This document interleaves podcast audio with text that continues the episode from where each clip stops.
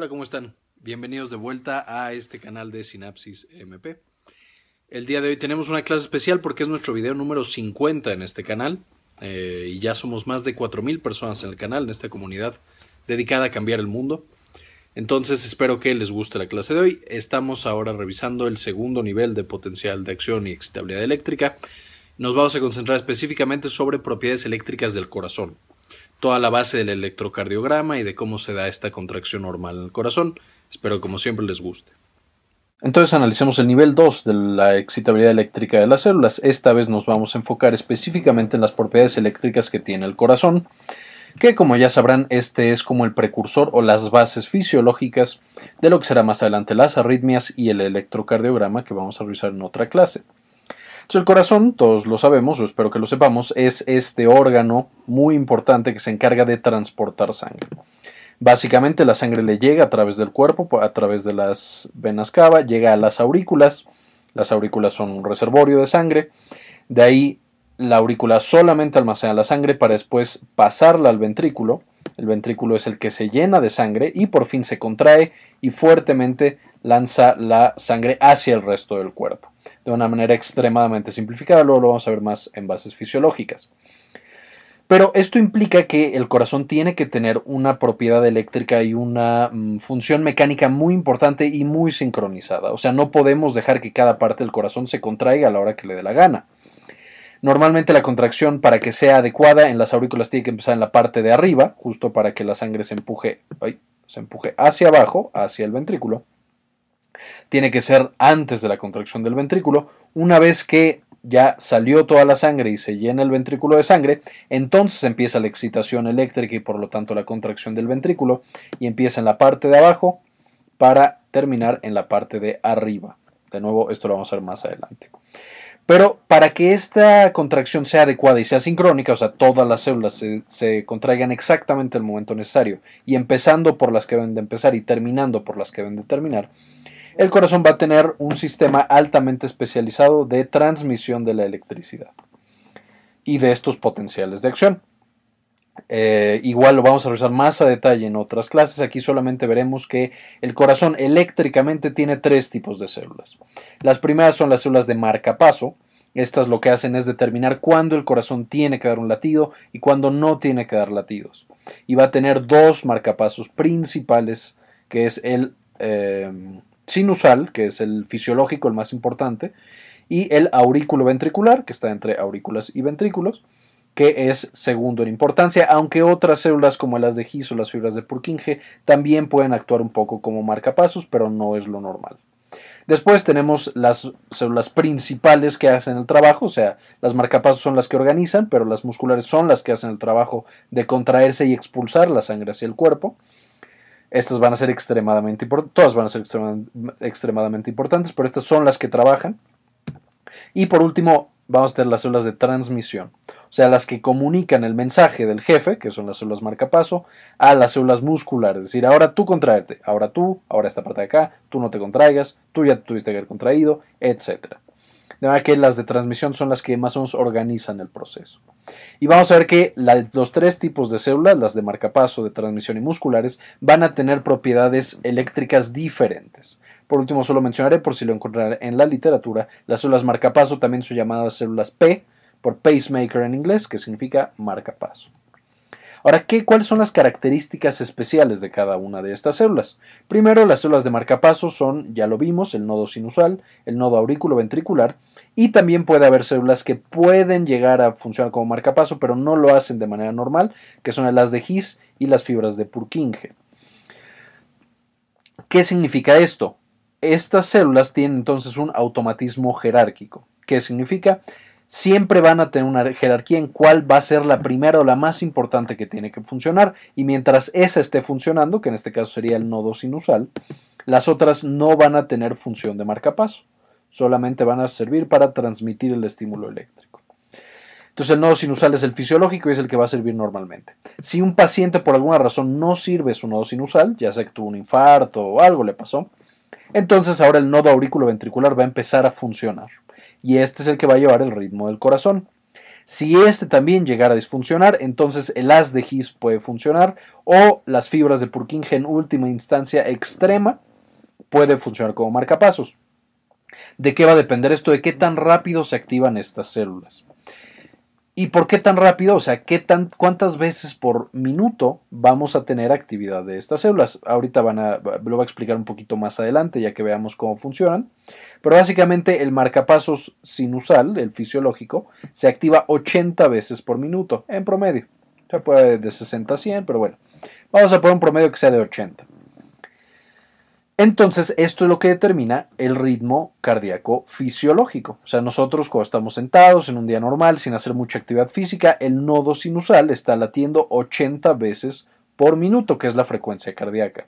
Si nosotros no tuviéramos este nodo sinusal y nos fuéramos al extremo de las fibras de Purkinje, estas solamente se pueden activar 20 veces por minuto lo cual asegura que ese paciente no muera inmediatamente, o sea, porque su corazón sigue con automatismo y sigue latiendo, pero es muy, muy poquito, entonces no puede tener una vida normal. Eh, normalmente estos pacientes están inconscientes, hay que llevarlos al hospital y ponerles un marcapasos artificial. Eh, además, esto, como solamente late 80 veces por minuto, esto nos parece mucho, pero en realidad no es tanto, se le llama que tiene potenciales lentos. O sea, los potenciales de acción no son iguales a los potenciales de acción que ya hemos revisado de otras células van a ser más lentos, especialmente por el ion calcio, que lo vamos a ver más adelante.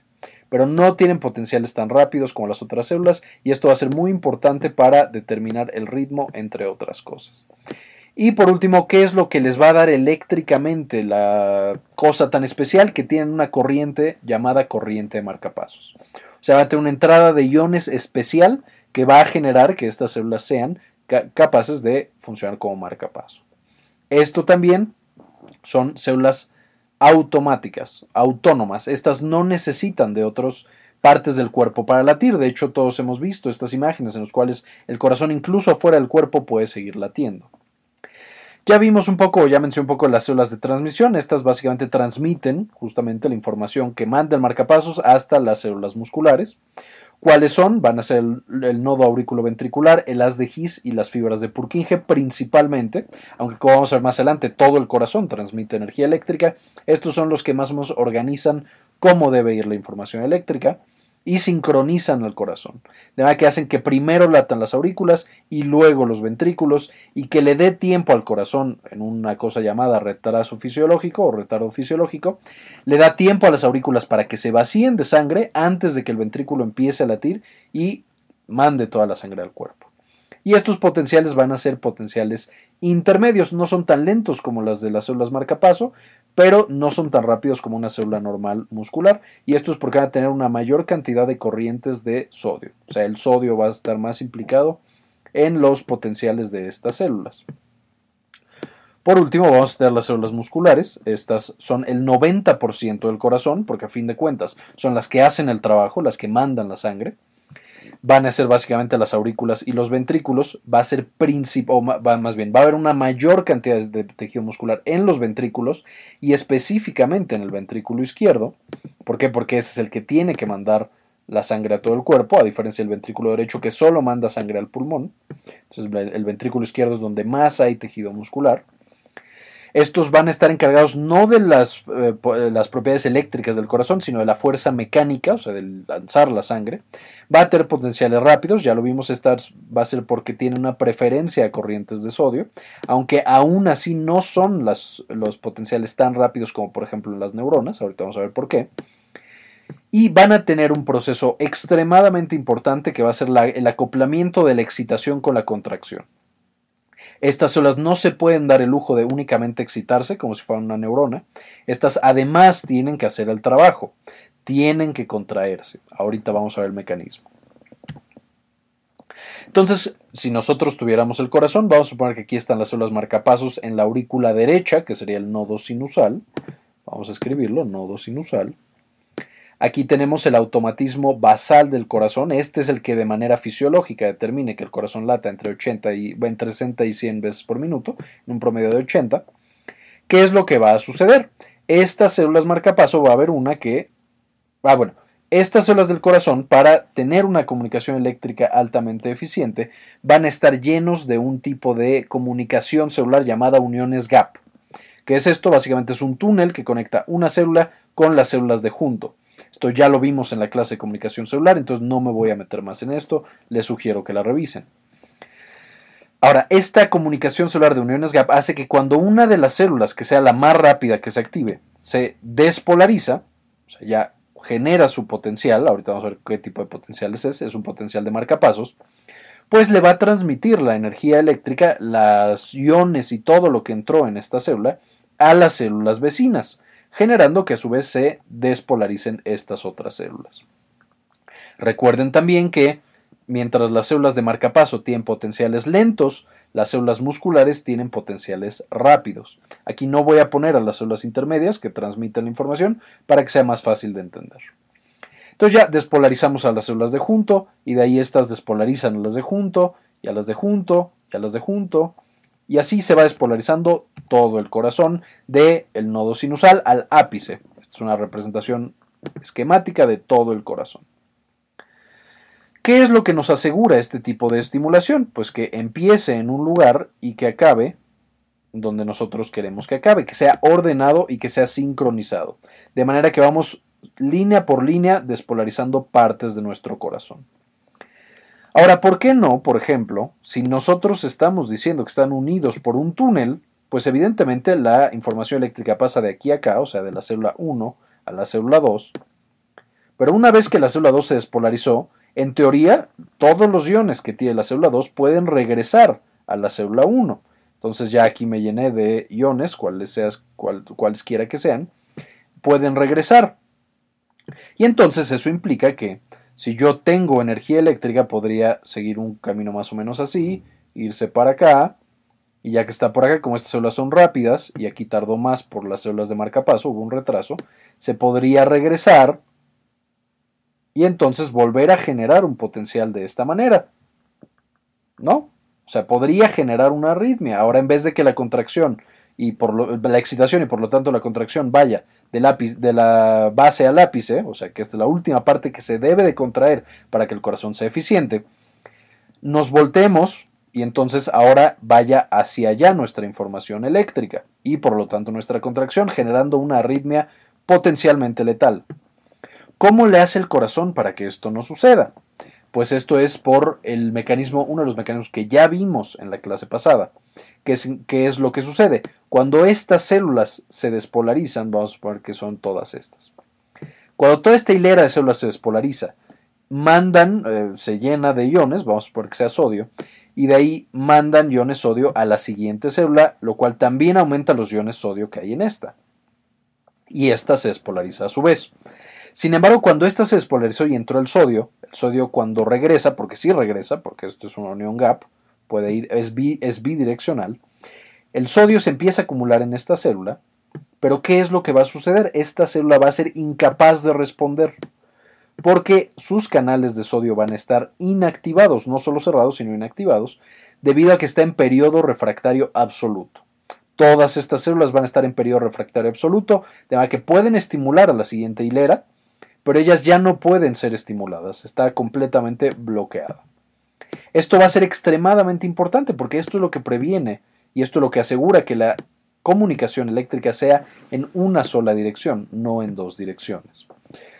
Pero para que este mecanismo se asegure y éstas se queden en periodo refractario absoluto, necesitamos que su potencial dure una cantidad específica de tiempo, que no me quiero adelantar, pero es más o menos 200 milisegundos.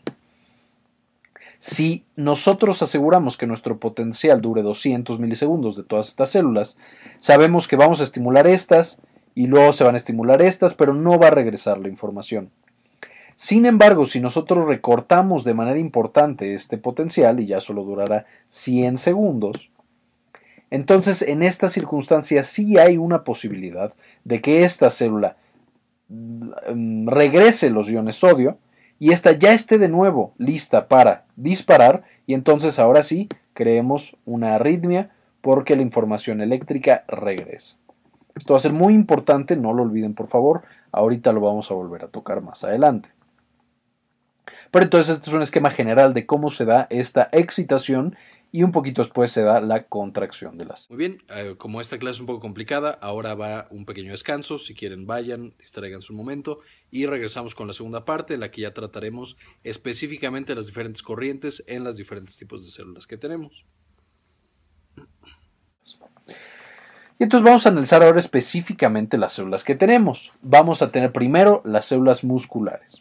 Ya quedamos que en la célula marcapaso algo sucede y entonces esta solita, sin ninguna intervención externa, genera un potencial de acción. Y al generar un potencial de acción se llena de una serie de iones, principalmente sodio y calcio, y estos van a atravesar por la unión GAP, que siempre está abierta, hacia células ya musculares. Estas son las que tienen que generar la contracción. De manera que esta célula eh, muscular estaba en un potencial de menos 90, porque ya lo vimos también en la clase de potencial de membrana y de acción, pero es porque las tiene corrientes de sodio, el, perdón, de potasio, el potasio está saliendo todo el tiempo, entonces está en menos 90. Pero cuando la célula marcapaso le, le manda cargas positivas, muchas, muchas cargas positivas, pues ya no estamos en menos 90, sino que tenemos una despolarización. Y con esta pequeña despolarización llegamos al umbral, activamos canales de sodio dependientes de voltaje. Estos canales de, sodio dependientes de voltaje generan ya todo el potencial, o sea, se despolariza completamente nuestra célula ventricular y ya estamos completamente despolarizados. Y ya que estamos en estos potenciales positivos, se bloquea, se inactiva completamente ese canal de sodio y queda inutilizable hasta que regresemos a potenciales negativos. De manera que aquí empezamos nuestro periodo refractario absoluto. Ya no podemos volver a estimular a esa célula y ya mencionamos por qué es importante para mantener el ritmo adecuado. Sin embargo, en este punto, en una célula normal, abriría canales de potasio y empezaríamos a bajar el potencial. Pero cuando lo hacemos en esta célula ventricular, abrimos el canal, empieza a salir el potasio, pero en vez de que nosotros regresemos a una polaridad negativa, de repente nos paramos. Tenemos una meseta en nuestro potencial de acción. ¿Qué es esta meseta? Esta meseta no estaba en las otras células que nosotros estudiamos. Esta meseta va a tener diferentes o va a tener em, funciones muy importantes. Vamos a ver cuáles son. Es dada, primero que nada, por canales de calcio estos canales de calcio son dependientes de voltaje. O sea, cuando nosotros ya empezamos a repolarizarnos, se van a activar, más o menos en potenciales. Empiezan a activarse desde cero, pero tiene una eh, excitación, una activación máxima a más 35 o incluso más 60 que llegan muchas de las células ventriculares del corazón, especialmente el ventrículo izquierdo. Puede ser incluso más 60. Pero bueno, el punto es, ya que estamos en potenciales positivos, francamente positivos, se abren estos canales de calcio y por supuesto permiten que el calcio entre. Y al mismo tiempo tenemos una corriente de potasio que permite que el potasio salga. Entonces, por un lado estamos metiendo cargas positivas y por otro lado estamos sacando cargas positivas. Esto genera que el potencial de acción quede en una cosa que se llama clamp, pinzado. O sea, por cada carga positiva que yo meto, voy a sacar una carga positiva, entonces queda en un momento de estabilidad. Muy similar a el potencial de membrana basal, pero aquí es por la apertura o por la corriente de calcio que entra y el potasio que sale al mismo tiempo. Más o menos cuánto dura este potencial o esta meseta va a durar más o menos 175 milisegundos. Esto va a ser importante para determinar el tiempo total que dura el potencial de acción del ventrículo y esta es la razón por la cual es un potencial mucho más tardado que una neurona o una célula normal. Una vez que pasan, eh, bueno, y estos canales de calcio que van a permitir la entrada de estos iones, estos iones calcio y esta, eh, van a permitir esta meseta, se van a llamar canales de calcio tipo L. ¿Por qué L? Porque su activación es long lasting, o sea, dura mucho tiempo y porque genera corrientes large, o sea, grandes. Entonces los canales L de calcio son los que van a permitir esta meseta junto con los canales de potasio dependientes de voltaje. ¿Qué es lo que sucede ahora? Después de 175 milisegundos se van a cerrar los canales de calcio porque dura mucho su activación pero no es infinita. Los canales de potasio van a seguir abiertos y de hecho se van a abrir incluso más. Y entonces como ya no tenemos esta corriente de calcio, pero sigue saliendo el potasio, ahora sí nuestro potencial va a caer y va a regresar a la polaridad basal. Esta meseta es importante porque, por un lado, tenemos la excitación, la excitación por medio de los canales L de calcio, que genera este gradiente o que genera este potencial, pero además recordemos que esta excitación va a estar acompañada de la contracción. Este calcio que genera una despolarización, también como ya vimos en la clase de contracción muscular, vimos músculo estriado, pero pasa lo mismo o muy similar en el músculo cardíaco, este calcio va a ser esencial para que nosotros controlemos esta contracción. Y esta meseta además le está dando el tiempo suficiente a la célula muscular para que genere la contracción. Si nosotros tuviéramos un potencial tan rápido como las células neuronales, esta célula muscular no sería capaz de contraerse y no sería capaz de bombear sangre. Entonces lo que estamos generando es un tiempo adecuado para que se contraiga y expulse la sangre. Estamos generando entrada de calcio para la contracción y estamos generando una sincronización de todas las células cardíacas. Y metiéndome un poquito más, este es un esquema de una célula de músculo esquelético, pero pasa básicamente lo mismo en el músculo cardíaco y lo vamos a ver en una clase diferente. Aquí solamente mencionaré que cuando la célula marcapaso se despolariza, permite la entrada de iones a través de la excitación. Va a ser principalmente paso de iones sodio y iones calcio. Y de esos, el más importante para el proceso de contracción va a ser el calcio. ¿Por qué? Porque una vez que el calcio llega de la membrana al retículo sarcoplásmico liso, que es donde las células guardan calcio, igual que pasó en la contracción muscular, este calcio va a generar liberación de más calcio. O sea, el retículo sarcoplásmico sensa que ya hay calcio por la despolarización y libera más calcio en un proceso muy originalmente llamado liberación de calcio inducida por calcio.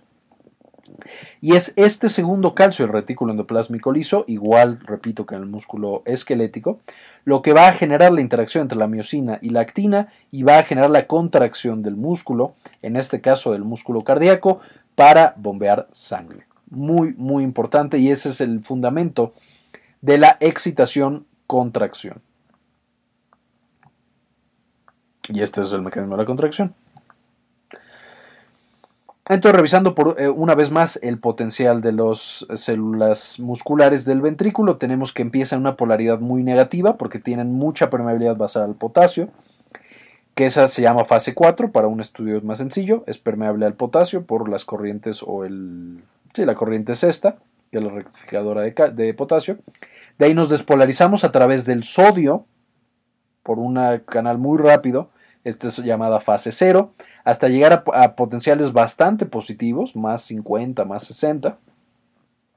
Después, ya que estamos en, potenciales positivos, se abren canales de potasio. El cloro también participa, pero no, lo mencioné porque no es tan importante este, y complica mucho la situación. Pero básicamente se abren canales de potasio, empieza a salir el potasio.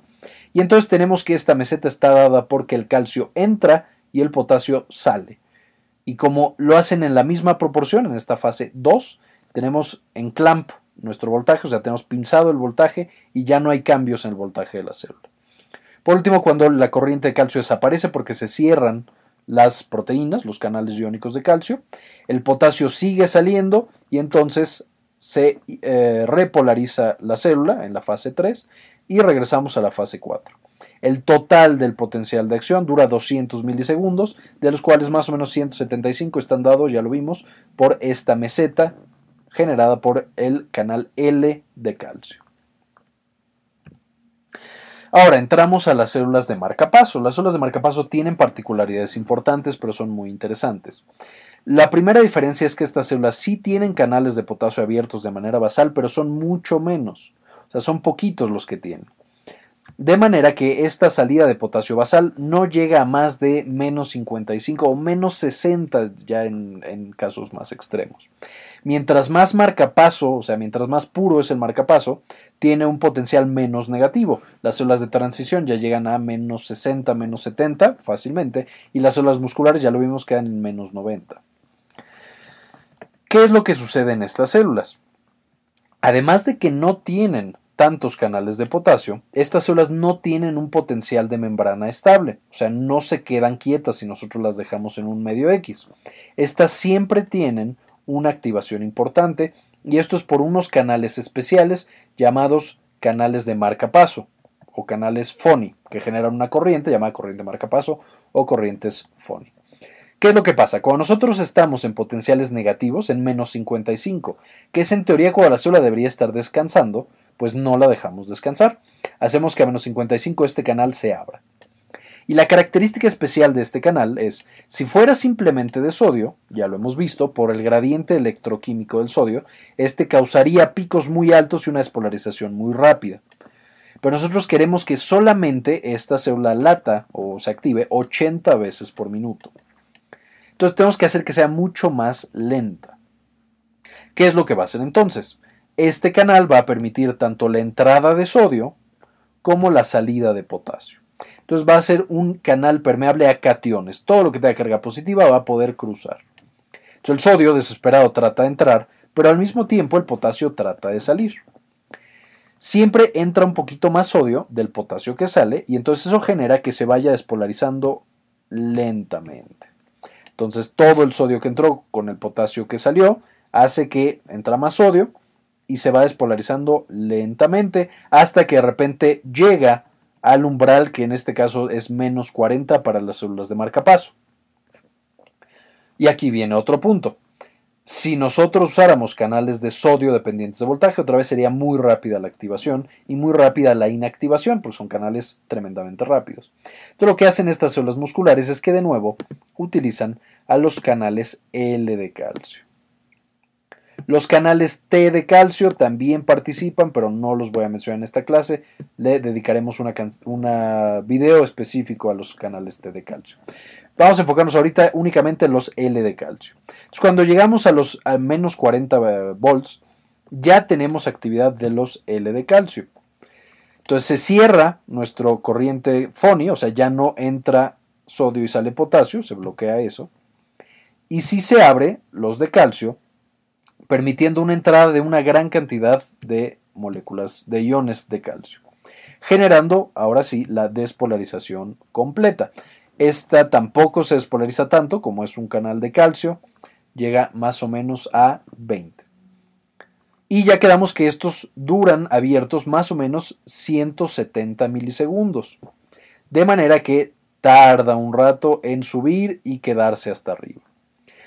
Cuando ya alcanzamos potenciales positivos, ahora lo que sucede es que cerramos los canales L de calcio, ya, pero es por tiempo, después de los 175 milisegundos, y ahora abrimos canales de, de potasio dependientes de voltaje. Y como hay una gran cantidad de cargas positivas, porque está entrando sodio y entrando calcio, el potasio sale desesperado y genera la repolarización.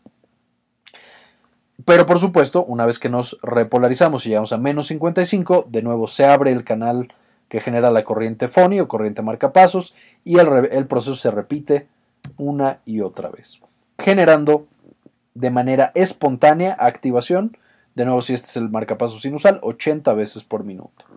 Si fuera las fibras de Purkinje, 20 veces por minuto. Ahora, hay un segundo mecanismo que tienen estas células de marcapaso para generar automatismo, o sea, contracciones espontáneas.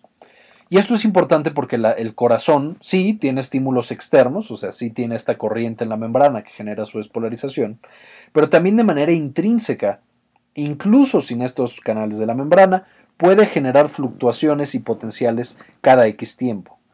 ¿Cuál va a ser la base de esto? También ya vimos mucho de esto en comunicación celular y en, en contracción muscular, pero básicamente lo que hace es que de manera espontánea el retículo sarcoplásmico de estas células marcapaso empiezan a liberar calcio, generando corrientes de calcio desde dentro de la célula. O sea, no necesitamos que entre el calcio de afuera, podemos usar únicamente el calcio de adentro del retículo sarcoplásmico.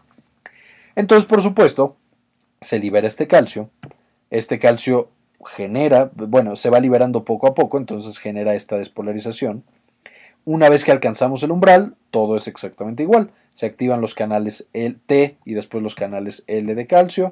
Entra el calcio, se despolariza, más o menos 175 milisegundos. Después se abren los canales de potasio y se repolariza. Y de nuevo en potenciales negativos, el retículo sarcoplásmico libera su calcio de manera eh, poco a poquito, pues. Y generamos otro potencial. Aquí lo importante es que como el calcio del retículo sarcoplásmico es el que genera estas fluctuaciones, esta teoría, que ha estado agarrando mucho auge, parece ser que sí está muy bien fundamentada, necesita que el calcio, que estaba dentro de nuestra célula, desaparezca, obviamente se vuelva, se saque por, pues, de la membrana o del citoplasma de la célula. De manera que los principales mediadores de esta eliminación del calcio son la enzima, que ya la hemos visto, llamada cerca, que lo que hace es una tepeasa, o sea, gasta energía de la célula para secuestrar al calcio dentro del retículo sarcoplásmico, se llama cerca. Y también vamos a tener un transportador o un contratransportador en la membrana. Entonces, cerca es para el retículo sarcoplásmico, pero también vamos a tener el contratransportador en la membrana, que es de sodio-calcio. Entonces, lo que hace esta célula es que agarra el sodio extracelular perdón, sí, el sodio extracelular y lo mete a través del transportador, intercambiándolo por calcio, de manera que el calcio sale y el sodio entra. Entonces, cuando el retículo sarcoplásmico empezó a liberar el calcio al eh, medio intracelular, o sea, al citoplasma, este contratransportador agarró ese calcio extra, lo sacó, metió sodio y entonces también favoreció esta despolarización gradual. Esta es una segunda teoría, es esencial, se ha, implicado de manera muy importante en el control del ritmo. Pareciera que esta es la más importante, aunque también las corrientes de marcapaso y las corrientes Foni son extremadamente importantes, de que pareciera que es una regulación dual por parte de la membrana y del retículo sarcoplásmico. Y aquí lo tenemos otra vez. Estos son los gradientes. En negativo se activan las corrientes lentamente y después se despolariza rápidamente por calcio, por los canales L, se repolariza por potasio. Y aquí lo que lo controla es la corriente marcapaso. Al principio de la despolarización son los canales T de calcio y por último los canales L de calcio, que estos los mencionaremos más en otra clase. Y estos son esenciales para los demás marcapasos que tenemos en el, en el cuerpo, por ejemplo el centro respiratorio y otros más. Y como una segunda teoría que ya es bastante aceptada, además de la corriente de marcapasos, el calcio del retículo sarcoplásmico también genera la despolarización cada X tiempo. Por último, en última instancia vamos a revisar, obviamente las células del corazón son altamente susceptibles a ser moduladas, de manera que cuando nosotros le agregamos adrenalina, esta adrenalina cambia toda la función del corazón. Aquí voy a mencionar más bien los cambios eléctricos, aunque también hay por supuesto cambios mecánicos. Y todo esto lo revisaremos más en una clase ya de fisiología cardíaca. Pero básicamente cuando tenemos la adrenalina, ya lo vimos en la clase de adrenalina y de eh, comunicación celular, esta se acopla a receptores, hace mil maravillas y aumenta una proteína sinasa llamada proteína sinasa A. Esta de lo que se encarga es de ir pegando grupos fosfato a las diferentes proteínas que ya tiene nuestra célula. En el caso de las células del corazón, específicamente aquí podemos ver que es una célula de marcapasos, porque tiene activación espontánea cada X tiempo, las proteínas que va a fosforilar va a ser las de los canales FONI o de marcapasos y los canales tipo L de calcio. Entonces vamos a fosforilar los canales L y los canales FONI o marcapasos. Y además vamos a recordar que la adrenalina fosforila la cerca, que mencionamos en la diapositiva pasada, y el transportador de sodio-calcio, de manera que va a ser muy eficiente el trabajo de estas dos. O sea, va a ser que la cerca atrape de manera muy eficiente al calcio hacia el retículo sarcoplásmico y que el transportador saque una gran cantidad de calcio. todas estas están fosforiladas. ¿Qué es lo que va a suceder entonces con esta adrenalina? Al estar fosforiladas hace que todas trabajen más. Y al trabajar más, si entra más sodio, por eh, la corriente FONI y si sale más calcio del retículo sarcoplásmico, entonces la pendiente se va a hacer más pronunciada. O sea, más rápido está entrando el sodio, más rápido se está despolarizando y más rápido sale calcio del retículo sarcoplásmico. No solo eso, una vez que nosotros llegamos al umbral, el canal de calcio también deja entrar más calcio, entonces se llena más rápido de calcio esta célula. De manera que pasamos de una activación lenta, esto podría ser a lo mejor 80 latidos por minuto, a una activación mucho más rápida únicamente cambiando la pendiente por la cinética de estas proteínas. Entonces, al cambiar la pendiente, se acelera todo el proceso y ahora tenemos 100 latidos por minuto o 120 o 130. Este es, uno, este es el principio fisiológico de por qué tenemos taquicardia con la adrenalina.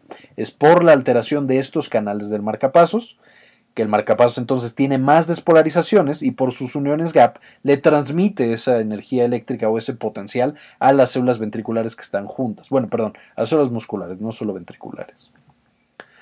El óxido nítrico y el péptido natriurético atrial lo que hacen es justamente lo opuesto. En vez de activar a la proteína sinasa A, activan a la proteína sinasa G, porque en vez de aumentar el AMP cíclico, aumentan el GMP cíclico.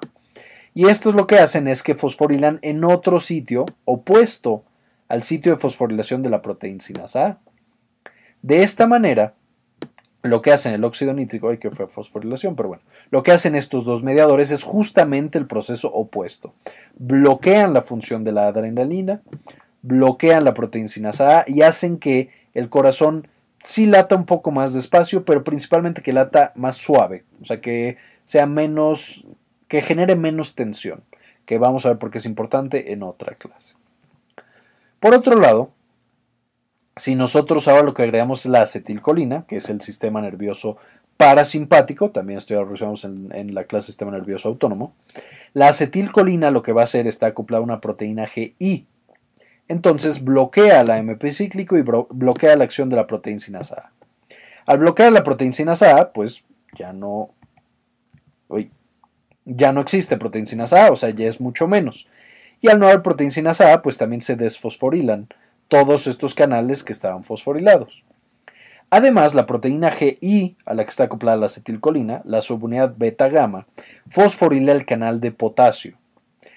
El basal, el que genera el potencial basal de la célula marcapasos, que quedamos que estos no tenían muchos activos y entonces estaban en menos 55.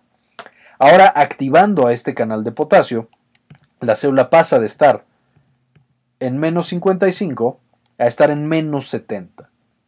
Y al estar en menos 70, para alcanzar, el umbral tarda más tiempo, porque el canal está funcionando igual, a lo mejor incluso menos, porque ya no está fosforilado.